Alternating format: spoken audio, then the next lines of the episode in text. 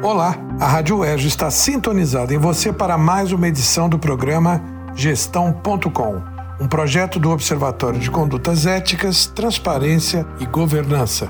Eu, Manuel Marcondes Neto, da Faculdade de Administração e Finanças da UERJ, trago a cada novo episódio um conceito, um conteúdo, informação e reflexão, enfim, sobre o campo da governança. Reservamos para hoje uh, falar da instância demanda de toda e qualquer organização da relevância. A relevância é a prevalência do marketing no discurso atual. Dado que toda organização quer vender alguma coisa, nem que seja um conceito ou uma candidatura, enfim, uma organização partidária, por exemplo, a relevância é fundamental, sair da paisagem. Então, no contexto da relevância, de um negócio, causa ou organização, pode-se lançar mão de duas estratégias: lobbying e marketing social. A instância de exame da demanda relevância remete-nos à análise das diversas práticas de marketing de uma organização, seja empresa privada, ente governamental ou do terceiro setor.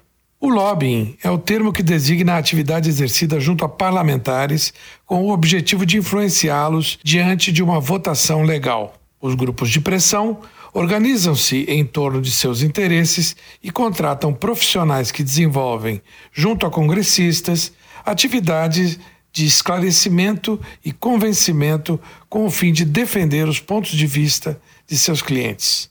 No Congresso dos Estados Unidos, por exemplo, a atividade é regulamentada. Todo e qualquer lobista precisa credenciar-se para frequentar corredores e gabinetes do parlamento, no exercício legítimo do lobbying. No Brasil, apesar de já haver projetos em discussão no Congresso Nacional, a atividade ainda não é regulamentada.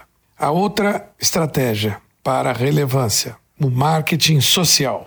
A especialidade surge normalmente relacionada a iniciativas que tenham apelo e aplicação social, tais como campanhas de saúde pública, de alistamento eleitoral e militar. A prática é relativamente pouco explorada no Brasil. Para obter relevância em seu segmento ou nicho de mercado, um prestador de serviços ou uma empresa, em qualquer ramo de atividade ou de qualquer porte, pode lançar mão de táticas dentro do marketing social. Mas isso fica para um próximo programa. Por hoje é isso. Tchau!